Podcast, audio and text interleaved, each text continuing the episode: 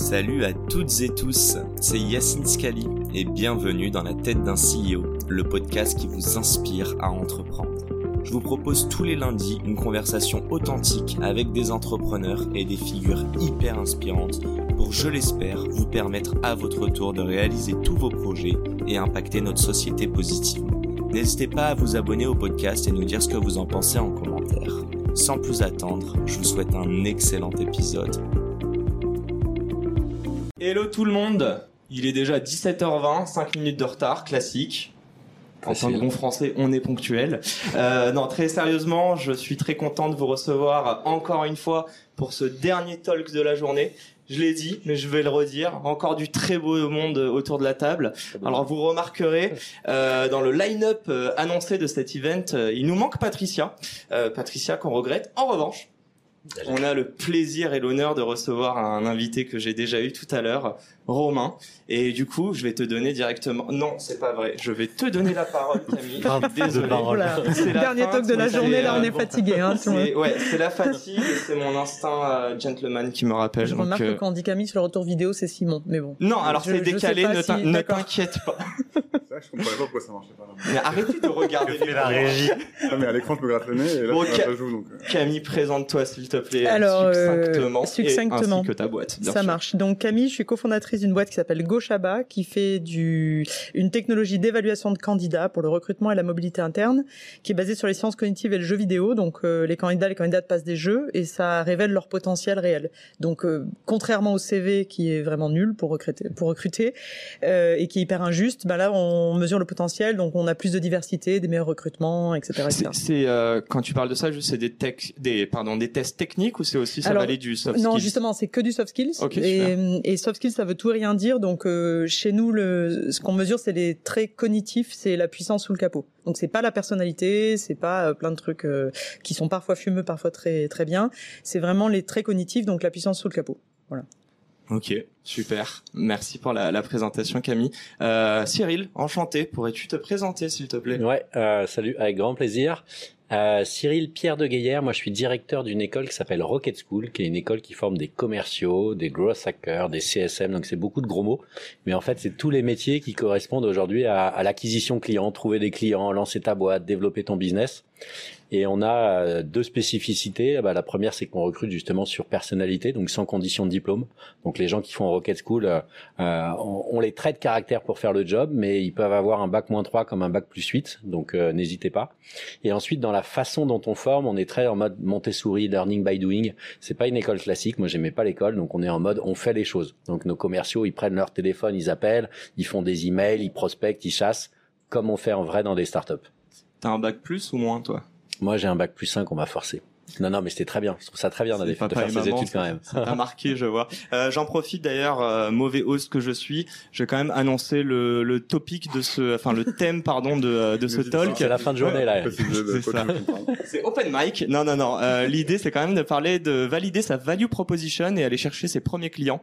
Euh, D'où, je pense, la légitimité de toutes les personnes autour de la table. Et du coup, je me tourne vers Simon. Salut Simon. Hello, merci de me recevoir. Pourrais-tu te présenter Avec grand plaisir. Je m'appelle Simon, je suis le, un des deux fondateurs et le CEO de, de Batch.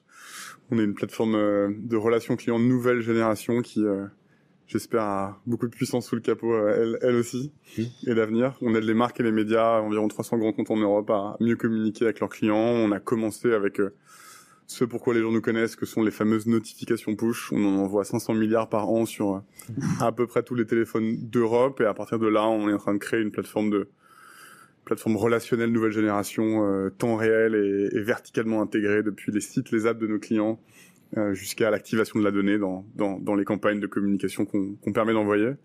Euh, voilà, moi je suis entrepreneur depuis 20 ans et par ailleurs je suis business angel, investisseur early stage, early stage dans une quarantaine de startups en France et en Europe. C'est ma deuxième passion. T'as l'air jeune, Euh, pourtant. J'ai l'air jeune pour ça. Et, et Moi j'ai toujours été un, un vieux jeune. c'est Genre, j'ai j'ai l'air jeune mais à l'intérieur je suis hyper vieux. que- quel âge Batch? À Batch, on rentre dans la septième année, on est 120 personnes, euh, on a autofinancé pendant six années, on a fini par faire une première levée de fonds de 20 millions d'euros euh, l'an dernier pour accélérer tous les sujets organisationnels et culturels, tech et produits et expansion business européenne.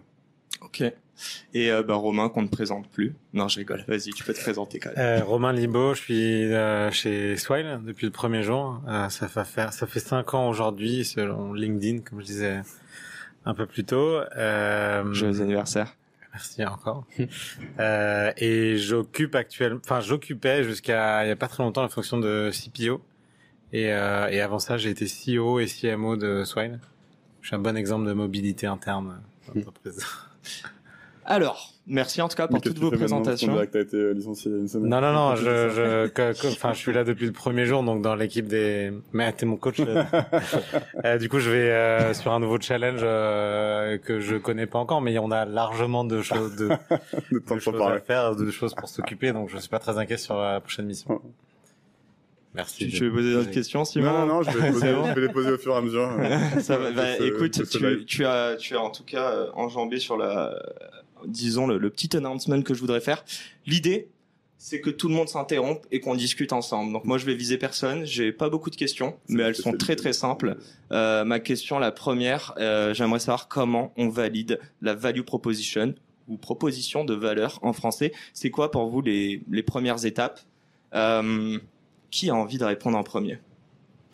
Moi, je, je, je, veux bien prendre la main parce que je je l'ai vécu vraiment. Euh... Dans ta chair. Ouais. Et rappelle-nous la, la, la proposition de valeur de Swile aussi. Bah, au en fait, quand on a, on a euh, quand on a commencé Swile, euh, je sais pas si c'est vraiment un pivot, mais euh, et quand j'ai rencontré Loïc, euh, c'était une idée de plateforme de click and collect euh, B2C classique, comme on en voit beaucoup aujourd'hui, mais qui existait moins pré-Covid. Il s'appelait Launcher effectivement. Et assez vite, on s'est dit que ça marchait pas. Euh, et donc on creusait, euh, on continuait à essayer de faire marcher, et on creusait d'autres choses. Euh, comme, comme votre tombe. à ce moment-là. en parallèle. euh, et on, on a commencé à tester d'autres choses. C'est pas moi. Euh, et en fait, je, je, me souviens vraiment le, au moment où on s'est dit bon ça y est, on tient quelque chose, on va tenter le coup sur les, les titres restants. Il y a une légende chez Swile. Euh, euh, puisqu'on a changé de nom depuis, euh, qui est que j'aurais signé les 100 premiers clients, et qui est vrai. Euh, alors je suis pas du tout sales pour ceux qui me connaissent. Euh, je suis plutôt en mode clé de bras. Euh, et, et, du coup, je me souviens, on n'avait pas de produit. On appelait les clients, on leur dit, enfin, du coup, des gens que je connaissais un petit peu de de mon entourage, je leur dis bon voilà, on fait ça. Euh, Qu'est-ce que t'en penses? Et en fait, c'est la première fois que je sentais que euh, y avait vraiment un problème chez -hmm. eux et que je juste en leur parlant de ce qu'on voulait faire, euh, ça les soulageait. Et littéralement, ils me disaient "Vas-y, envoie-moi un contrat, je signe euh, tout de suite." Et j'avais pas vraiment à vendre euh, quoi que ce soit. Je, je, je, je savais que j'allais résoudre un de leurs problèmes. Je sentais. Et en fait, par le passé, j'ai monté une boîte et j'ai pas eu ça. Euh, et franchement, tu vois la différence, mais instantanément. Quand, quand tu dis ça, c'est que t'es pas allé confronter ton en fait, idée pas au marché. Si, si, j'ai pas eu de market fit. Mm. Et en fait, t'as un espèce de de de, de truc. T'as senti euh... l'attraction, quoi. T'as senti que ça c'était en train d'arriver, quoi. Ouais, en fait, tu, tu c'était vraiment évident. C'est comme un. Je, je, suis très romantique, mais comme un coup de foudre. Euh... C'est beau, c'est beau. Simon, il en euh, Et la, la première, dans la, ma présente expérience, c'est une, une boîte que j'avais montée avec des associés qui, qui, qui existe encore, qui s'appelle Delivery est la logistique du dernier kilomètre, et on vendait en B2B aussi à des marchands. Et en fait, ils me disaient toujours, ouais, c'est bien, mais on verra plus tard. Il y a toujours un truc. Et euh, quand t'es founder et que tu te lèves tous les matins, tu crois, tu vas lever des fonds. En fait, tu passes ta vie à convaincre les gens de venir bosser avec toi, d'investir en toi. Euh, et en fait, tu finis par t'auto-convaincre que ce que tu fais, ça marche en fait. Mm. Alors qu'en fait, ça marche pas du tout. Et, et du coup, euh, et c'est le meilleur moment. Tu, bah, tu kiffes, Quand mais pas longtemps. et en fait, euh, t'es dans le déni un peu quoi. Tu, tu, tu, tu dois, t'as cette ambivalence de dire ok, en fait, euh, le, le c'est pas explosif, euh, ça, ça, va pas aussi vite. Et tu dis ouais, mais il manque ci, il manque ça. C'est difficile d'avoir des, des, des, retours négatifs, je trouve. En fait, les gens, dis, les gens ils disent ouais, c'est cool. encourager les, les Alors qu'en vrai, ce qui a une vraie richesse, c'est quand on te dit là où c'est pourri. Enfin, les gens, ils, et si on osait plus te le dire, c'est vrai que des fois, je vois des entrepreneurs, ils courent par un petit moment, personne n'ose leur dire que ça va pas le faire. Et, ça, euh, et au final, euh, tu galères. et, et, pour valider juste tout ça, euh, on disait un peu dans le déni où du coup tu ne t'en rendais pas forcément compte. Le jour où tu t'en es rendu compte, c'est quoi? C'est que les gens ont dû payer, qu'ils n'ont pas sorti leur carte bleue. Ouais, le, le, moment où tu te rends compte, c'est le moment où tu dois prendre une décision difficile. Tu dis on n'a plus d'argent. Enfin, on a, euh, si t'es plutôt prévenant, on a six mois de salaire. Si t'es moins prévenant, on a un mois de, de run. Et là, tu te dis, OK, faut prendre une décision. Et là, en fait, tu, tu te dis pas, euh, on a mal fait. Tu te dis, qu'est-ce qu'on fait maintenant? Donc, en fait, ça, je, l'ai, je l'ai réalisé après, quand je faisais plus, euh, quand j'étais plus dans ce tourbillon, tu vois. T'as pas le temps de faire une analyse en gros euh, rétrospective de ce qui s'est bien passé. Non, tu as trop de charge mentale, trop de questions à te poser. Euh, je, pense que c'est c'est ce que c'est Cyril. Cyril. Euh, euh, c'est ce que Cyril dit. C'est c'est ton entourage euh, qui doit t'aider à prendre un peu de recul sur ta situation parce que toi t'es vraiment euh, sur un vélo en train de pédaler comme un dans comme un taré et, et, tu tu peux pas lever la tête sinon tu tu tu tombes. Mm. Et donc, euh, il y a pas assez, les gens pensent être bienveillants en te disant ouais c'est trop bien, j'adore ton idée, mais il faut vraiment aller chercher les, en conseil, il faut aller chercher les, les avis négatifs quoi et, euh, les accepter. Euh, Aujourd'hui, moi je fais un peu de business angel depuis une petite année et je leur bon il se trouve que par ailleurs je suis très transparent, clé de bras tout ça, mais euh, je sais que je leur rends service en leur disant ce qu'ils voient pas. Mm. Euh, et j'aurais aimé qu'on me le dise à ce moment-là. Et tu vois, j'ai été dans un incubateur je vais pas donner le nom. Euh, vous trouverez tout seul. Ouais, j'ai envie de dire, on est plutôt smart ici, je crois. On sent qu'il va bitcher sur l'incubateur. Euh, non. non. Euh, non, tu, tu connais pas. Ça commence par un chiffre. Euh, et, et j'aurais aimé qui, je pense que c'est leur rôle, tu vois, de dire, euh, bah, les gars, vous avez tout votre market fit. Hmm. Et c'était dur. Hmm. Et, et juste, je rebondis sur une petite chose. Vous deux, vous êtes business angel. Je ne sais pas si vous avez aussi euh, euh, vocation à faire ça ou si vous le faites déjà. Euh, T'en as aussi beaucoup parlé, Cyril, hein, de vraiment challenger, d'aller chercher en fait ces avis négatifs, même si je pense que c'est un métier hyper émotionnel d'être entrepreneur. Enfin, je sais même pas si on va appeler ça un métier, mais une, une voie, une vocation. Euh, comment vous quand vous investissez dans vos boîtes, qu'est-ce que vous cherchez chez l'entrepreneur lorsque vous lui faites ces feedbacks négatifs euh, ouais, moi, moi, juste sur les feedbacks négatifs, je pense, euh, je suis complètement d'accord, c'est hyper utile. Et par contre, il y a des cas où les feedbacks positifs sont utiles aussi. Ah, c'est quand tu as des entrepreneurs qui s'en prennent plein la. Non, mais je dis pas que c'est ce que tu as dit, mais juste pour pour pour, euh, rajouter parce que il y a des cas, il y a des cas où il y a des boîtes qui s'en prennent, il y a des boîtes qui se prennent plein de claques pour des mauvaises raisons. Ouais.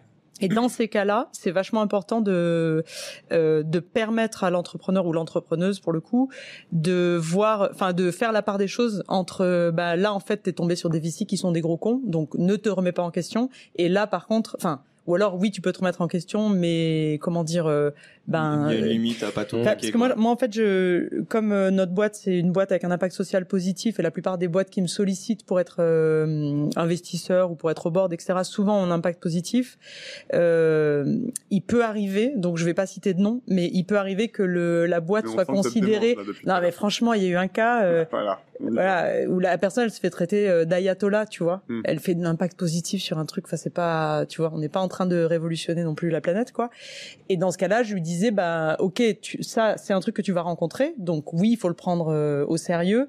Mais du coup la remise en question c'est pas forcément euh, ce que tu fais c'est pas bien. C'est peut-être euh, c'est pas le bon moment. C'est peut-être faut trouver des VC qui sont plus à l'écoute de ça.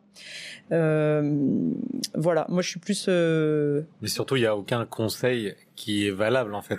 Tu dois tout de suite ça doit juste t'aider à te poser des questions. Mm de dire moi, c'est le premier truc que je leur dis euh, quand ils demandent des conseils. Je leur dis déjà tout ce que je vais te dire, c'est pas une vérité absolue. C'est juste mon avis, mon expérience. Ça doit juste t'aider à te poser des questions, mm. euh, te sortir un peu la tête de l'eau, te dire attends, j'avais pas vu les choses comme ça, je vais explorer autre chose, je vais tester autre chose. Mais moi, je sais rien. J'ai juste vu des trucs, testé des trucs. Utilise-le. C'est juste de l'expérience euh, qui te fait gagner du temps. Mm. Mais euh, il y a tout un tas de gourous de de de, de, de tout ou des gens qui ont des avis sur tout. Une fois, on m'a dit, j'adore cette expression, c'est comme au foot, il y a beaucoup d'entraîneurs, il n'y a pas beaucoup de gens. Et c'est vrai, mais big time dans, dans, les, dans les startups. Il y a, il y a un nom pour ça, c'est les toutologues. C'est euh, euh, euh non pas Aberkan, mais bon bref, c'est un chercheur en neurosciences qui a, qui a sorti ce mot-là, qui est assez, assez vrai. Ouais. Tout le monde a un avis sur tout. Mais je reviens sur le, un truc qui était ultra intéressant. Le market fit, c'est d'aller se confronter directement au terrain. C'est, c'est, euh, tu, tu sens l'appétence des gens ou pas. Il y a aussi la data. euh, sur Rocket School, en fait, euh, des commerciaux, je sentais que tout le monde avait besoin des commerciaux. Mhm. Euh, Il y a des chiffres de l'emploi qui montrent qu'il y a 56 000 offres de jobs pour des commerciaux et qu'un employeur sur deux euh, n'arrive pas à recruter. Donc, euh, l'idéal, c'est d'avoir un peu de ton ressenti, d'aller te confronter au terrain et si tu as de la data, tu vois, de valider avec de la donnée euh, ton secteur. Et, là, on a créé une autre école qui s'appelle l'école Gustave. On forme des électriciens, des plombiers. Il y a 200 000 offres de jobs. C'est pas un secteur où j'ai une appétence, mais c'est un secteur où il y a un, énorme besoin. Excuse-moi, mais juste sur ce dernier exemple, sur l'école Gustave, tu dis qu'il y a une opportunité, mais comment tu peux être sûr que justement tu vas avoir la capacité de former ces personnes et que ces personnes-là vont pouvoir combler justement, euh, répondre à cette demande de- d'emploi? Bon, ensuite, ça c'est c'est une problématique de, de pédagogie, c'est savoir euh, savoir comment tu fais pour euh, faire de la pédago. Moi, avant, j'étais directeur général adjoint d'Epitech, je suis prof affilié HEC, donc c'est un secteur que je connais assez bien. Ok. Donc je sais que je suis capable. Enfin, c'est pas pas un sujet nouveau. Ok. Et euh, et ça c'est une une des questions que tu as posées après, c'était comment tu fais pour savoir si tu mets de l'argent ou pas. Et j'avais euh, demandé à un VC une fois, il m'a dit il y a l'idée, mais il y a surtout l'équipe. Et, euh, et parce qu'avec une équipe, une idée moyenne et une bonne équipe, vont être capables de pivoter comme ce que tu as fait. Et, et du coup, je, je lui demandais c'est quoi une bonne équipe? Il y a des cheveux gris, quelqu'un qui a une connaissance du, de l'écosystème, donc que je peux avoir avec la pédago. Tu regardes s'il y a des cheveux gris. Ouais. Exactement. Ils avaient peut-être as, pas, non? ai, merci. Des cheveux gris, ensuite un profil business et un profil tech pour produire le produit. Et, euh, et avec ça, tu as, t'as, t'as, t'as des bonnes conditions pour, euh, pour créer une boîte. quoi. Parce que tu vas pouvoir pivoter si tu es malin comme vous l'avez fait. Du coup, juste, je rebondis là-dessus parce que nous, c'est ce qui est un peu particulier, c'est que c'est un produit qui est très tech et euh, où justement, euh, enfin, tu vois, moi, je suis chercheuse, donc je fais pas partie du de la dream team, quoi. Tu vois, les les VC quand ils voient un chercheur ou une chercheuse, euh, il y en a certains qui se disent euh, ça va être cool et puis voilà, ils se disent c'est bien pour les subventions. Ils vont être JEI. ou euh, on va on va avoir l'air hyper moderne parce qu'on a une femme chercheuse dans notre portefeuille. Mais du coup, sur le PMF, ça, c'est un autre, enfin, pour nous, en tout cas, ça a été, c'est un sujet euh, un peu différent parce que il y a se confronter au marché, c'est le point numéro un, quoi. Et nous, en fait, on est dans un cas où c'est, c'est un peu délicat pour nous de savoir si on a le PMF ou pas parce que on est, tout premier client. hein, le tout tout premier client. c'était, euh, c'était Crit. Et le deuxième, Crit, c'est le quatrième euh, acteur intérim en France. D'accord. Et le deuxième, c'était euh, Accenture. Ok. Et Accenture, ça fait quatre ans qu'on bosse avec eux, ça se passe hyper bien, euh, c'est eux qui nous qui nous poussent à refaire des contrats, à prendre plus. Enfin, l'upsell est hyper facile avec Accenture depuis toujours. On a eu McDo, on a que des grands comptes euh, avec qui ça se passe bien. Mais en fait, dans notre cas, c'est un c'est le truc qui est compliqué au niveau du PMF, c'est que hum, on est euh, on a des clients qui sont ultra convaincus. Ouais. Mais c'est quand même difficile de faire de la croissance au niveau où on voudrait faire de la croissance. On a de la croissance, mais c'est pas aussi rapide que ce qu'on voudrait. Et comme on est sur un produit qui demande énormément d'évangélisation, c'est assez dur de savoir si ce qu'on fait pas bien, c'est qu'on en fait on n'est pas assez réaliste et on s'est pas pris les bonnes claques et du coup on n'a pas changé suffisamment, ou si Ah c'est oui. qu'en fait on n'arrive pas à évangéliser comme market il plus faut. du market que du fit. Ouais, c'est ça. Product Hein? market fit sur un mauvais marché ou un petit marché te donne pas de la croissance. Non, non, le marché est énorme. Donc le, le marché, il est énorme. Non, je dis pas que le marché est petit, mais je veux dire, je veux c'est dire, deux c'est que sur les, mais justement parce que les les données marché sont claires sur le fait qu'on répond à un besoin. Et ensuite, nous, on a un, un problème de, il me semble qu'on a un problème d'évangélisation. Voilà. Mais si ça se trouve, je me Qui a un plante. problème. Qui a Et on n'a pas un problème exo- exogène ou d'évangélisation. qui a un problème intrinsèque De, non, mais que le sujet, c'est est-ce qu'on évangélise suffisamment bien le marché? Est-ce que c'est ça qui fait que la croissance, mais si ça se trouve, c'est que le produit qu'on vend, il marche pour euh, un tout petit, des happy few et que, Et donc voilà. là, avec l'énorme levée de fonds que tu as fait, qu'est-ce que tu vas faire pour euh, régler ce problème Non, mais en fait, on, nous, on sait exactement ce qu'on va faire. On est right on track. Là, on va multiplier par 120 notre croissance. Évidemment, avec cette levée de fonds, tout va bien se passer. Euh, D'ailleurs, on est extrêmement bien guidé. Donc, euh, Mais en vrai, qui hein, dit qu'il y a des questions sur le PMF, quoi? C'est hyper facile le PMF. En fait. Non mais Camille, dans ce que tu dis déjà, donc le PMF, tu pars du principe que tu l'as pas forcément trouvé, et tu pars aussi du principe que malgré que tu lèves ou que tu des signaux positifs, en fait, tu, te, tu pars du principe que tu n'as rien craqué encore et que tu fais encore, de, que tu as des hypothèses que tu dois aller valider. Bah, c'est un peu le problème. En fait, c'est un, nous, c'est un débat qu'on a beaucoup en interne. C'est que du Ah, coup, euh, il y a une partie de l'équipe qui dit que oui, on a le PMF, et il y a une partie de l'équipe qui dit bah non, on n'a pas le PMF. Bah, déjà, c'est mauvais Et- signe. et du- Et la CEO, elle dit quoi Et du coup, bah, le truc, c'est Ça dépend des jours. En fait, nous, ce qu'on a, c'est qu'on a un nombre, on a des clients comptes qui sont notre cible, qui sont euh, fans de la solution. On arrive à, on a de la croissance, mais on n'a pas la croissance qu'on voudrait avoir. C'est pas, et donc je pense qu'on n'est pas du tout sur un, comme ce que tu décris, où en gros, Ouais. euh, t'appelles les gens, tu leur dis est-ce que vous avez ce problème-là, et ils te disent je signe où. Ouais. Euh, et Bah, je pourtant on a fait. raconter- Ça, c'est swile. Ça, c'est swile. Attends, mais je peux c'est te raconter une expérience qu'on a eue. Donc, on avait ce truc qui marchait pas euh, sur le, le, le click and collect, et on s'est dit on veut le faire marcher. Donc, euh, je pense que c'est important aussi de dire que faut pas abandonner dès que c'est un peu dur, tu vois. Il y a quand même un sujet de euh, ça marche jamais du premier coup. Clair. Faut essayer, faut pas être borné et cette euh, cette, cette- cette limite, euh, cette frontière elle est quand même pas simple à trouver. Mm. Et euh, et donc on a développé euh, en, en allant vers une un système de de commande en groupe parce qu'en fait on allait déjeuner avec, enfin j'allais déjeuner avec les gens tous les midis. Je leur disais utilise l'app devant moi et, et en fait je voyais qu'il se passait un truc qu'on voyait pas dans l'app, mais physiquement Beaucoup de dégâts psychologiques Les gens dans, cette, dans cette équipe au tout début. les gens disaient à 3 on clique sur le bouton commander.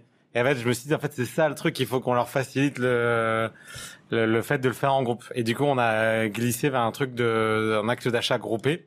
Et j'ai utilisé cette solution. Et il y a way. beaucoup de gens qui s'en rappellent et qui nous Ouais. en parlent encore. Mais en fait, on avait des gens qui l'utilisaient tous les jours euh, et on n'a jamais réussi à le faire at scale. Mm. Du coup, on a juste fini par arrêter. Je dis pas que c'est que C'était en physique, hein. Vous vous êtes déplacé. Moi, à l'époque, j'étais chez Widoogie. Vous étiez Ouais. venu. On avait eu du Big Fernand. Et vous étiez venu pitcher. Ah, c'est ça la, la voilà. C'était je- la réduc qui ouais. nous Et en intéressait. fait, on n'a jamais compris Ouais, pourquoi ceux qui ça. kiffaient et kiffaient. C'est ça. Et comment on dit, ok, le, le, le, le quel, quel est le, le pattern, Ouais. euh, le, le schéma en français, Ouais. euh, qui explique que euh, il faut rentrer comme ça. Quel est le point commun en fait entre Mais pour moi, c'est ça, le truc, c'est ce que tu dis, c'est le, ça, on n'a c'est jamais le trouvé. curseur, en fait. C'est où est-ce que tu mets ton curseur de, euh, là, la Jusqu'où demande. t'essayes. Ouais, Mm. voilà, jusqu'où t'essayes. Et nous, le, enfin, et la spécificité, c'est pas que nous, mais c'est tous les produits deep tech, euh, hyper innovants, etc. Il y a forcément de l'évangélisation. Mm. Donc, il y a, enfin, c'est exactement ce point-là. C'est le point du curseur. C'est est-ce que c'est un problème euh, plutôt de d'exécution ou est-ce que c'est vraiment qu'en fait on n'a pas le. Ce qu'on s'est dit à la fin, c'est que, en fait, on a réalisé que ça demandait un changement d'habitude Mm. trop fort chez les utilisateurs et que dans notre ADN et dans ce qu'on savait faire en tant qu'équipe, c'est pas quelque chose qu'on savait bien faire. Ouais. Euh, et en fait, on s'est dit c'est peut-être une bonne idée. Mm. Et pour rejoindre ton, ton point, Cyril, on n'est pas la bonne équipe en fait Mm, mm. pour faire ça. Mm. Et du coup, on s'est dit par ailleurs, on a le Ça. titre restaurant euh, qui cartonne. Donc, ok, à un moment donné, on ferme le robinet et on, on se focus C'est clair. sur ça. Et ça a été vraiment un crève-cœur, mais ouais. Tu vas rebondir, Simon. T'as pas entendu parler de, euh, Ses premiers clients. de batch, du coup. batch, ouais, Ouais, nous clients, on a eu des problèmes. Ouais, enfin, de quoi est-ce que je Parce que c'est assez tech comme produit, quoi. Ouais, non, mais sur cette problématique-là, il y a, je vais pas faire l'apologie de Y Combinator, mais effectivement, ils ont un truc pas mal dans leur problème d'incubation qui est euh, que tu sois un designer, un codeur, whatever dans l'équipe fondatrice, en fait, euh, ton objectif c'est de parler à tes users, tes clients, tes utilisateurs tous les jours, euh, qu'il pleuve, euh, qu'il neige ou quoi qu'il t'arrive. Tu dois parler à, tes, users et pas t'enfermer dans une bulle qui te laisse à penser que peut-être tu vas avoir un produit bien pour des gens un jour. Ça, c'est vrai que c'est important et tu vois quand même souvent des teams, euh, des équipes jeunes, je le vois dans les boîtes que parfois je finance, euh, qui sont tellement convaincus que leur produit est extraordinaire euh, parce qu'ils se voient un petit peu dans le reflet du miroir, qu'ils en oublient de parler aux, gens. Ça, c'est un point, ça c'est assez classique, hein, mais c'est important. Il y a un deuxième truc, moi, qui met beaucoup à l'époque où c'était un sujet pour nous, enfin, sur lequel j'étais assez, euh, assez entêté, c'était, euh, c'était la, il n'y a pas de très très bonne expression en français pour dire ça, mais la willingness to pay, donc la, la propension à payer de, de tes clients. Je pense qu'il y a aussi cette phase où tu commercialises quelque chose, notamment dans notre secteur qui nous est le, le secteur du logiciel pour les pour les pour les grandes entreprises, où tu as aussi en phase de consultation toute une série de directeurs marketing, innovation, qui sont ravis de prendre des rendez-vous pour voir ce que le marché propose, te parlent de faire des, des phases de test, de venir pitcher ta solution à des équipes, etc. Qui souvent, quand tu es un peu jeune et naïf, n'aboutissent sur rien parce qu'en fait, les gens sont juste là pour un petit peu se s'informer des innovations et de ce que fait le marché. Donc en fait, tu dois assez rapidement être- aller au moment où tu es capable de dire aux gens, bah, est-ce que tu prêt à payer pour ça? Et si tu étais prêt à payer combien? Et quand ils te disent 10, tu leur dis, tu leur dis, bah, en fait, c'est 40 pour, pour voir s'ils te disent, euh, OK, à 20, on deal, ou s'ils te disent, en fait, oulala, non, jamais de la vie. Donc, euh, cette propension à payer et à quel niveau de prix, ça, évidemment, c'est aussi quelque chose qui est très important. Et nous, on avait eu ce problème-là. euh, on avait commencé sur un produit très, très tech avec Batch, pur API d'envoi de notification push en masse, qui était euh, historiquement gratuit. Donc, on avait des centaines ou des milliers de développeurs de petites boîtes qui s'en servaient pour leurs besoins de notification et de communication euh, du quotidien, et très peu qui, qui payaient, certains qui payaient en carte bleue sur un truc de self-service qu'on avait développé, mais bon, ça faisait pas une boîte, quoi, ça faisait quelques milliers d'euros de MRR, enfin de revenus récurrents par mois. Donc à un moment donné, on a attaqué les grands groupes, donc là c'était du rendez-vous commercial, on allait les voir, et euh, est-ce qu'il fallait qu'on leur fasse payer 10 000, 20 000, 30 000, 50 000, 100 000 par an? Et comment est-ce qu'on allait découper ça entre des frais de licence, de la volumétrie, du support, du service euh, ça c'était l'inconnu pour nous. Donc je pense que 2015-2016, on s'est confronté à ça et il y a eu beaucoup de tâtonnements sur euh, ce truc-là. Euh, combien on doit le faire payer Qu'est-ce que ça rapporte au client Comment ça lui coûte de l'intégrer Enfin, toutes ces problématiques euh, qui étaient liées au product market fit, mais aussi à est-ce que tu as le bon toujours beaucoup de jargon, mais le bon go-to-market, quoi. Est-ce que tu, est-ce que amènes ton produit de la bonne manière au, au client en suivant les bonnes étapes Et nous, les tout premiers clients, ils nous ont fait confiance vraiment parce que c'était nous, parce qu'on les connaissait. C'était euh, Marie-Laure, euh, Anne-Sophie Chalon et Agnès Salazar chez Au Féminin qui nous ont dit, euh, enfin, qui m'ont dit, Simon, on comprend pas grand-chose à ton produit, mais globalement, t'as fait Albertis avant, le modèle t'es censé, censé comprendre, donc voilà, un chèque en blanc pour 20 000 balles la première année, intègre ton truc et montre-nous les résultats à la fin, quoi. Sympa, quoi. Ça, ça avait vachement, je me rappelle très très bien, et, et Jérôme Perrani à l'Express, qui faisait partie du groupe Roularta à l'époque, qui était un peu un sorte de, dans la nomenclature du fameux crossing de chasm, comment tu passes d'un petit à un moyen, un gros client, c'était vraiment le, le cas typique du ce qu'on appelle le visionary client, en fait, qui, qui voit dans ton produit, enfin qui voit le produit que ton produit sera dans trois ans. Il se dit ok c'est ça dont le marché a besoin, il est prêt à bosser avec toi même alors que ton produit est vraiment complètement bêta et pété, nul, parce que en fait ça confirme sa, sa théorie profonde que c'est ce qu'il faut. Et du coup, il te, il te permet d'avoir un premier client. Et ça, il faut essayer, il faut aussi essayer de trouver ces clients-là. D'avoir ta première version gratuite, c'était, tu l'avais fait pour avoir, pour tester ton marché, pour. Tu euh... pied sur ma prochaine question. On l'avait fait pour avoir de l'usage et effectivement, ouais, pour avoir une boucle euh, itérative de retour plutôt de profil technique qui intégrait le SDK, testait la partie tech.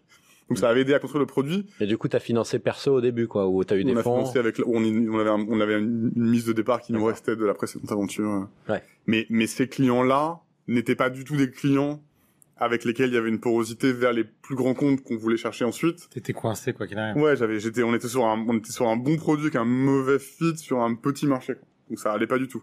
Mais ça t'a permis de valider le produit quand même. Ça m'a permis de plus technique, de faire vivre le produit. Là. Ok. De faire vivre le produit. Ben, ma question s'adresse à vous quatre. Euh, si vous vous adressiez caméra. Euh, non, très sérieusement, si vous adressiez à des personnes qui sont en train de se lancer aujourd'hui, est-ce qu'il faut forcément sortir son produit en V1, même si elle est un petit peu dégueulasse, euh, mais gratuitement, ou est-ce que au contraire, il faut absolument faire payer mais... Ouais, alors nous on a on n'a jamais fait de gratuit en fait, okay. euh, justement avec parce qu'on savait que ça allait être compliqué euh, Donc de savoir si bien, ouais bien diverses. Okay. de savoir si euh, si on avait le PMF ou pas parce que c'est un truc encore une fois qui est hyper euh, enfin qui nécessite euh, une transformation dans les boîtes qui nous utilisent quoi. Et donc on s'est dit alors si en plus on fait du gratuit au début euh, là vraiment on va pas savoir. Mm. Donc on a tout de suite euh, on a tout de suite fait payer pas assez cher mais quand même des licences comme on est sur du grand compte licence annuelle euh, c'est quand même euh, pas rien quoi. Donc on s'est ad ad adapté euh, en fait il y a un peu un pour nous, il y avait un équilibre à trouver entre la difficulté à signer le contrat parce que c'est du B2B qui vont négocier à fond. Quand tu passes par les achats, ça devient compliqué, etc. Le légal, Donc pas, pas voilà de faire le légal et tout. Donc euh, nous notre, enfin dans le go-to-market, les trucs qu'on a testé, c'était justement euh, quel prix mettre pour euh, oui ça va prendre du temps, mais que ça prenne pas 10 000 ans quoi. Donc euh, on a vraiment cette question de cycle de vente, Euh, mais vraiment on a il a évolué. et le, prix a évolué, ouais, il a évolué. En fait, on hausse. a à la hausse et en fait on a, enfin même nos clients, en fait tu le vois, euh, enfin dans le business qu'on a nous, c'est assez clair qu'on vend pas assez, enfin je pense même aujourd'hui en fait on vend encore pas assez cher. Et c'est assez clair parce que les clients, Comment, que- sur quoi tu te bases pour un... bah le c'est les trucs qui te disent euh, bah oui c'est qu'ils restent et acheter une maison un peu ils- plus grande, en vois, fait. ils disent tiens euh, enfin je sais pas a- on a eu plein de signes. Alors après c'est ce que, ce Ils que tu disais Simon. c'est ce que tu disais Simon sur le client euh, sur les clients parfaits en fait. Enfin les clients pas parfaits mais le client euh, du début qui a vraiment besoin de ton produit et qui eux sont à- Enfin voilà, ils, ils t'indiquent quand même c'est quoi leur budget RH de l'année, euh, jusqu'où ils peuvent aller sur les outils bidule chouette, et donc euh, tu vois si toi ce que tu vends c'est un quart de, du budget qu'ils ont total qu'ils pourraient attribuer C'est très à ton dossier.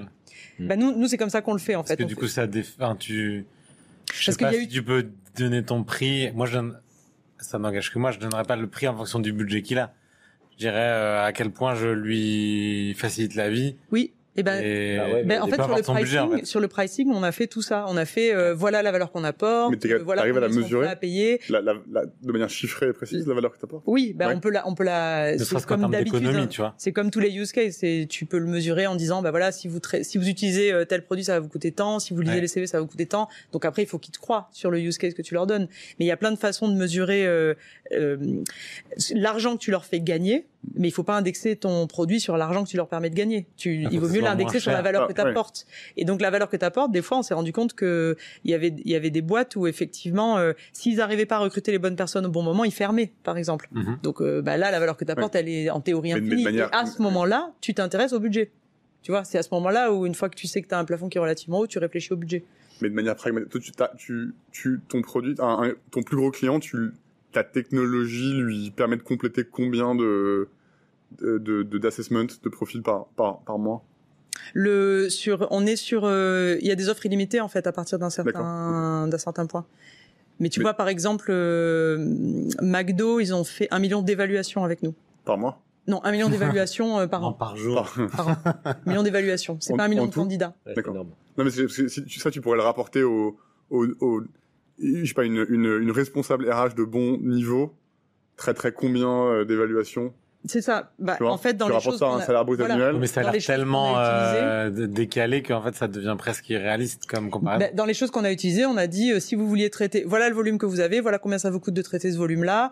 Mais vous payez des gens pour faire ça, vous allez pas les virer, donc euh, on peut pas dire non plus euh, voilà vous allez économiser quatre chargés de recrutement parce que c'est pas le principe du, du Non, mais je produit. demandais ça parce que tu vois, euh, non mais elles vont faire moins. là, tu sais pas si tu vois cette boîte que Twilio avait racheté Segment, une, une CDP, donc une Customer Data Platform, et leur pitch pendant très très longtemps, c'était, euh, ça coûtait entre 100 et 150 000 dollars par an, parce qu'ils disaient, alors c'était les salaires d'il y a, la Silicon Valley d'il y a, a 7-8 ans, 17-8 ans, mais ils disaient en gros, euh, on te fait économiser un data engineer et demi par an. Mm. Ils avaient fait ce calcul-là. Hmm. Et en gros, euh, ça équivalait à ce que, ce que coûtait la solution Oui. était le prix chargé de Oui. un data engineer et demi, quoi. Oui, mais tu vois, il y a ces leur- Il y a d'autres calculs. Après, nous, un autre calcul qu'on fait, c'est on dit euh, aujourd'hui quand vous recrutez, vous avez un taux d'erreur de temps, et chaque erreur, ça vous Ça coûte vous temps. coûte hyper cher. Donc nous voilà hein. et après c'est euh, grâce à nous vous allez avoir plus d'innovation plus de créativité enfin tu vois après tu peux il y a plein de façons de, de mesurer ce truc là Alors, ensuite, au, début, c'est difficile, quoi. C'est une fois que tu as Ouais. des chiffres, que tu as tes premiers clients, c'est facile. Mais c'est vrai qu'au début, tu vas un peu au doigt mouillé. Ouais. Et, euh, Mm. et à la limite, si le gars te dit j'ai 20 000 euros, tu dis ça. on le fait pour 20 000, quoi. Tes premiers clients, tu penses que tu, Tu prends, ça, tu prends. Ouais. Mais après, je j'ai pas l'exemple en tête, mais je sais, j'ai lu plusieurs fois des boîtes où euh, un un jour ils ont décidé on va doubler le prix.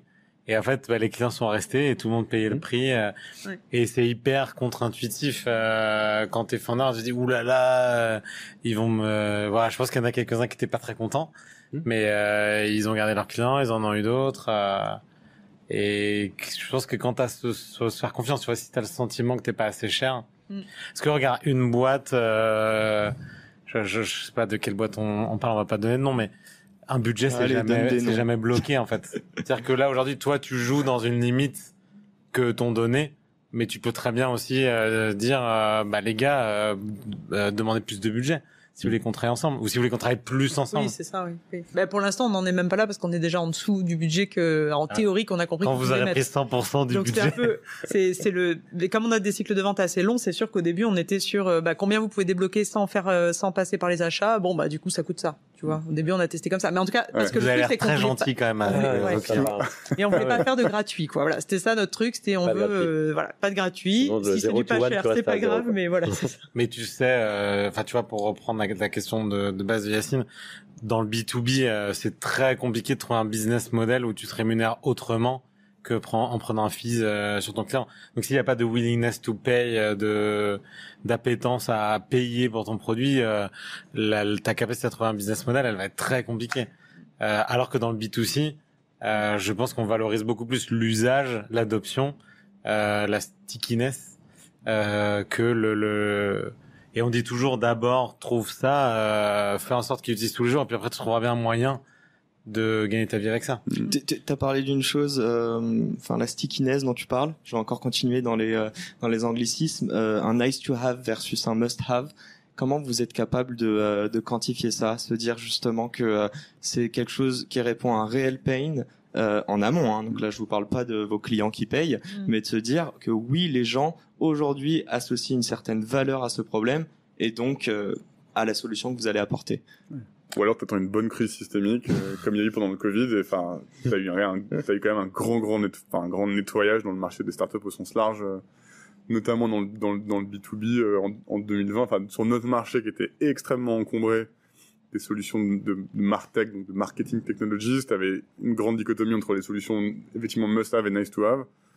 il y a quand même énormément de boîtes qui se sont fait balayer parce qu'en fait, en réduisant les budgets pendant la crise, les grands groupes ont préservé leur budget sur les solutions dont elles avaient de toute façon besoin euh, pendant ou après une crise pour communiquer avec leurs clients et ont coupé toutes les autres. D'ailleurs, je serais curieux de savoir ce qui s'est passé chez vous en, en, en, 2020. Je pense que ça a dû être pareil. Ils ont dû, ils ont dû Hmm. préserver au maximum. euh, On n'a pas coupé, non.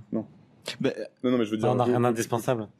Non, mais vos clients. Ah mais non non non bah en fait le problème c'est que enfin nous c'est très particulier parce qu'il y avait le télétravail et du coup les gens continuent à manger euh, Mm.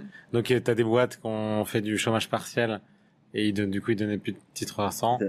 mais franchement c'était la marge et surtout nous on a eu un effet d'aubaine euh, euh, qu'on n'avait pas du tout anticipé. C'est qu'en fait il y avait plus de cantine. Du coup euh, ils ont tout transféré euh, Ok. en fait, des clients avec lesquels on ne penserait jamais travailler euh, ils nous appelaient. Dire euh, oulala comment on fait? Il faut leur donner à manger ouais, puis il me semble qu'ils ont augmenté le le Plafond, ouais. daily spend. Ouais, c'est ça. Ouais. Et et juste, tu, tu, tu parlais de ces, euh, de ces clients-là en B2B. En gros, hein, à travers ce que tu es en train de dire, c'est qu'il y a quand même un certain budget alloué euh, dans des grands comptes, dans des grosses boîtes, Mhm. qui ne sert ou qui n'est pas du tout un must-have, mais juste un nice-to-have. C'est quand même triste, non? Euh, Ah, c'est bien pour l'écosystème Ouais, c'est bien pour l'écosystème. Puis les boîtes, non, puis t'as des, non, non, puis t'as des, à, à un certain niveau Ouais. de taille de boîte, t'as des, t'as des directions innovation, et puis t'as des, de toute façon, t'as des, t'as des, t'as des départements tech, marketing, RH qui ont besoin d'avoir des budgets pour faire des tests avec des solutions Mm, qui sont peut-être encore en évaluation, tu vois, qui Et relèvent. tu sais pas avant d'avoir essayé que t'en as pas Mais besoin. Qui combien relève de de grandes boîtes ont euh, une cellule innovation où ils allouent un million par an et au final ils savent très bien pertinemment qu'ils Ah ne non, vont ils pas savent pas d'avance, mais t'es Ouais. cynique.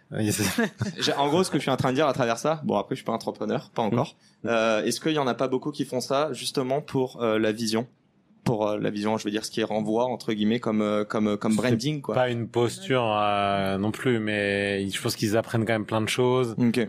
Euh, non, il y a, y a, plein de. C'est un peu particulier aussi parce que là, Simon, il parlait d'un cas de crise. Donc c'est aussi que peut-être qu'il y a certaines boîtes qui ont disparu pendant la crise, qui si ça se trouve avaient des offres super, mais leur euh, ils ont pas pu résister à une crise. Alors euh, ça, ça, nettoie pas forcément que des boîtes euh, qui avaient des produits qui étaient des, des, nice to have. Non, il y a aussi des, des cas très injustes de gens qui effectivement. Voilà, parce que c'était trop jeune. C'est juste pour préciser par rapport au, point que tu disais. Tu vois, c'est que c'est que forcément dans le budget alloué, il y a, y a des tests et, et en B2 et Encore une fois, les cycles de vente sont longs. Mm. Donc, euh, tu testes, tu testes une fois, deux fois, euh, et puis boum, il y a une crise. Et soit ton truc, tu as un effet d'aubaine et tant mieux, et voilà. Euh, soit il se trouve que tu n'avais pas anticipé cette crise-là, et là, ton produit disparaît. Mais juste, je crois que ta question, elle portait aussi sur euh, quelqu'un qui voudrait se lancer là aujourd'hui Ouais, et qui est vraiment tout tout Mhm. tout début. Nous, on l'avait vraiment fait. euh, nous, on avait vraiment suivi la méthode euh, Lean, quoi. Lean Startup. On a fait des canevas. Après, on avait testé. euh, on avait appelé des gens pour leur dire, bah voilà, c'est quoi vos problèmes euh, C'est quoi qui vous empêche de dormir la nuit? Tu vois, on avait essayé de. Déteste cette question. C'est, tu te sens un peu con des fois pendant ces questionnaires, mais bon, voilà. Et donc, c'est d'essayer de comprendre euh, ce qui est vraiment. Enfin, c'est là où euh, si tu t'es planté, tu prends des claques plus tard. Mais si tu es à l'écoute de ce que les gens te répondent, nous, on avait quand même euh, une tech qui permet de s'attaquer à plein de marchés différents. On aurait pu faire de la du marketing, on aurait pu faire de la pub, on aurait pu faire de l'éducation, on aurait pu faire de l'assurance, on peut faire plein de choses avec euh, la tech euh, qu'on a là. Donc, on a testé pas mal de Canva. Et, euh, et finalement, on a choisi sur le couple est-ce que les gens ont besoin de ce qu'on leur propose et est-ce que le marché est suffisamment gros, quoi. Il y a Oui, une non, question aussi. Tu fini Non, oui, oui, oui, oui. Il y a une question que je trouve hyper intéressante que que je vois pas assez souvent passer, c'est de demander à un client qui utilise ton produit quand t'es quand au démarrage, euh, si on t'enlève le produit, comment tu te sens? Et euh, alors, il est formulé comme ça, il peut y avoir plein de biais, mais en gros, tu as des clients qui disent euh, ah bah je serais un peu triste, euh, et Mm. t'en as, tu sens qu'ils te disent euh, ouais je sais pas comment je vais faire, hein, me l'enlève Mm. pas, euh, qu'est-ce que tu me racontes? Et là, tu sens que Ouais, on a le même truc. euh, c'est parce qu'on a, on fait plus ça maintenant, mais à une époque, on avait, euh, euh, on avait souvent des clients qui, ref- qui refusaient de, de payer? pas pas qui refusaient de payer, pas pas qui refusaient, mais d'autres qui traînaient vraiment énormément, quoi. Et on passait notre vie à les relancer pour qu'ils payent, quoi.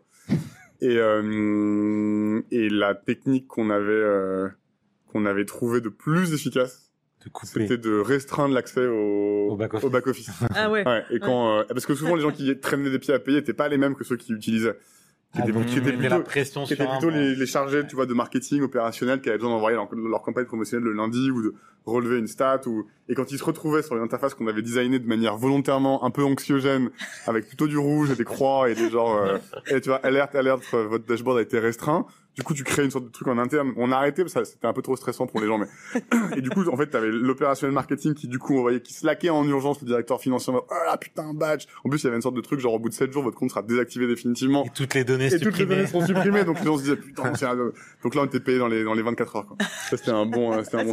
c'est bon à savoir. Dernière mini question. Bon, en théorie, on termine dans une minute, mais on ne terminera pas dans une minute, euh, j'annonce.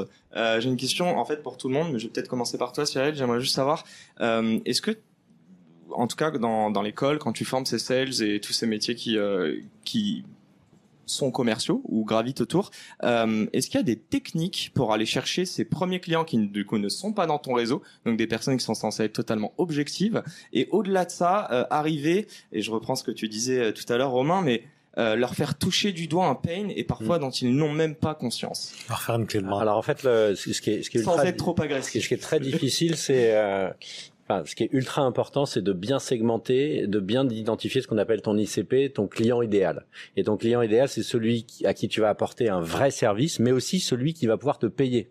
Parce que des fois, tu, c'est pas le cas. Donc une fois que tu as ça, ben, tu peux l'identifier. Ce qui est bien, c'est qu'il y a plein d'outils. Sur LinkedIn, tu peux récupérer plein de profils. Et derrière, tu vas, nous, on leur apprend, en fait, à aller prendre des rendez-vous. Donc euh, en sollicitant les gens par email, sur les réseaux sociaux, sur téléphone, avec vraiment l'objectif de se confronter le plus vite possible au marché, tout en mettant de la data à chaque étape pour savoir euh, est-ce que les gens euh, sur ce profil-là, est-ce que les gens te répondent plus ou moins, etc. pour derrière être plus efficace. Mais vraiment bien en- identifier et pas tout de suite sauter. Le... Souvent, je vois les juniors, ils ont tendance à direct vouloir envoyer des emails en masse, en volume un peu crado, alors qu'il vaut mieux plutôt envoyer à 50 personnes ultra un ciblées un truc intelligent qui Sur leur parle qu'à eux. pas à quelqu'un qui parle à toute, euh, à tout, tout le retail, tu vois. Tu parles à une toute petite section et eux, ils se sentiront concernés. Et, et, et justement, sur la deuxième partie de ma question, alors peut-être que c'est vous autres, en tout cas en- entrepreneurs, mais comment on est capable d'apporter justement via, euh, donc là on parle d'outbound, hein, concrètement aller chercher ses clients, euh, sans dire directement salut, je suis Gauchaba, je vais t'aider comme ça, mais plus se dire, euh, euh, je sais pas comment en fait le formuler, essayer de mettre le, le, le, le doigt donc de ton interlocuteur sur le pain Mm. sans s'en rendre compte. Je sais que c'est très Bon, l'approche consultative psycho, mais- marche marche pas mal. On avait on avait des séquences BDR à une époque qui marchaient bien. On devrait les refaire d'ailleurs, qui étaient euh, qui étaient plutôt des tournées sous forme de petits questionnaires gamifiés euh, sur euh, donne-nous un peu le pouls de ton industrie, de ton marché, réponds à ces 10 questions euh, et tu donnes euh, T'auras et la tu- réponse. t'auras accès à Découvre ce que Simon pense de toi. Non, non, non, non. non, non, mais la petite incentive, c'était euh, de dire à ces gens-là qu'on en interviewait une centaine et qu'ensuite, s'ils répondaient, on leur donnerait accès à l'étude euh, mise au propre. Euh, et du coup, ils étaient curieux d'avoir les réponses aux questions, euh, tu vois, mises à mises à plat et, euh, et Et ça tu sens marchait. qu'ils sont honnêtes dans les questions? Ouais, ouais, quand, c'est consultatif et que les, biaisés, et que quoi. les questions sont intéressantes et intelligentes, les gens y répondent bien volontiers.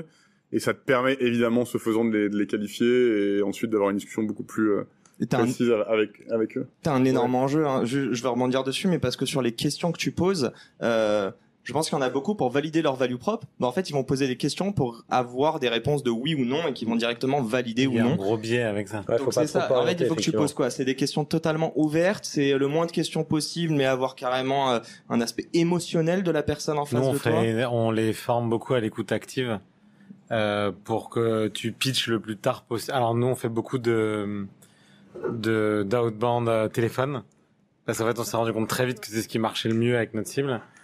Euh, je te fais chier ça. non, on est, on Ah, est Simon désolé, mais sinon, Simon doit nous quitter. Yes. Un grand merci Bon, Simon merci. en tout Merci, cas. cool. Il y a 300 personnes dehors qui l'attendent. euh, Exactement. C'est a ça, vous avez eu signer. pendant 45 minutes, mais c'était le maximum. Salut. Tu, euh, on, on, a fait énormément de ventes par téléphone parce qu'on a, on s'est rendu compte que c'est ce qui marchait le mieux avec nos types d'interlocuteurs. Mhm. Et en fait, euh, quand tu, quand t'es sales, t'as un peu ce, c'est un peu ce que dit Cyril, tu veux tout de suite euh, déballer ton, ton pitch, euh, Mhm. pointer tes arguments, On est etc. persuadé presque. Et, euh, et t'as vraiment envie, tu sais, tu te retiens, euh, et après tu veux lâcher les chevaux quand t'as enfin quelqu'un au bout du fil. Et en fait, euh, du coup, on les forme à vachement euh, euh, faire de l'écoute active pour comprendre les problèmes du client, la- le Mm. contexte dans lequel il est. Comme ça, il adapte bien son pitch et, et c'est une euh, silver bullet euh, quand, quand il quand il a bien compris euh, à qui il a affaire. Enfin, on dit souvent qu'un bon commercial, s'il a une bouche et deux oreilles, c'est pour écouter deux fois plus qu'il ne parle. Et effectivement, quand tu fais parler ton client, il va te donner toutes les recettes pour. Après, tu fais, tu redis la même chose que lui avec d'autres mots. Il va dire putain, mais ça fait exactement ce que je veux. En fait, tu prends dans ce que tu sais faire par rapport à sa problématique et tu restitues.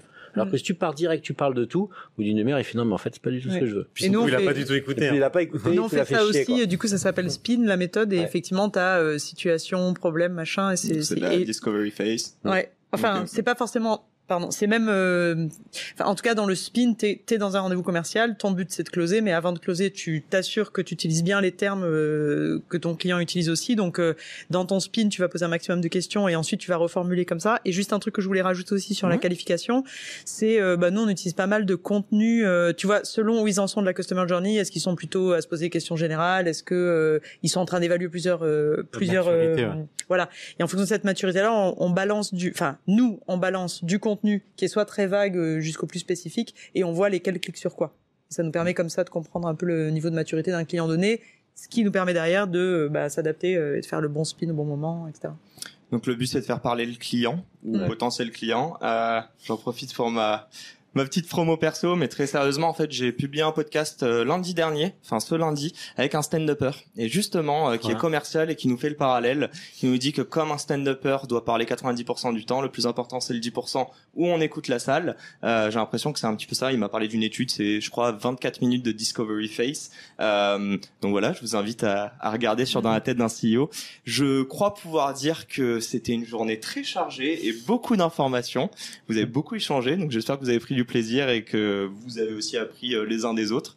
Un grand merci à tous. Je remercie évidemment Simon qui est parti. merci Romain pour ta double euh, intervention. Camille, un grand merci. Merci beaucoup. Et merci à toi Cyril. Et euh, j'aimerais avoir un, un, petit mot de la fin, évidemment, pour toutes les équipes que vous ne voyez pas, mais qui sont à côté de nous, qui nous ont encadrés et, euh, et qui nous ont permis de réaliser ce cet event. Et plus généralement, un grand merci à, à H7 pour pour l'invitation. Et je crois que je je peux dire que je parle en nom de, au nom de tous les intervenants aujourd'hui. Tous les intervenants peuvent applaudir l'équipe. Bravo l'équipe. On n'entend pas les milliers de personnes qui applaudissent. Il y en a 500 000. Non, Il y a combien de viewers euh, hein Qu'est-ce qu'il y a Il y a combien de viewers euh, je t'en parle après. Non, en vrai, j'ai pas les chiffres. c'est pour ça qu'on dit beaucoup de bêtises. Mais euh, ben, ceux qui nous regardent, merci. Et puis euh, à bientôt. N'hésitez pas à nous pinguer. Je vois tous les liens. Euh, il y a nos LinkedIn et je crois qu'on est tous euh, plutôt ravis de pouvoir échanger avec des gens. Donc, euh, donc voilà. Merci à tous. Merci. Merci. Ciao. Et c'est la fin de cet épisode. Si cet épisode vous a plu, n'hésitez pas à nous soutenir en nous mettant 5 étoiles sur les plateformes, en vous abonnant évidemment et en nous laissant des commentaires. C'est très important et ça fait toujours plaisir. Hâte de vous retrouver la semaine prochaine.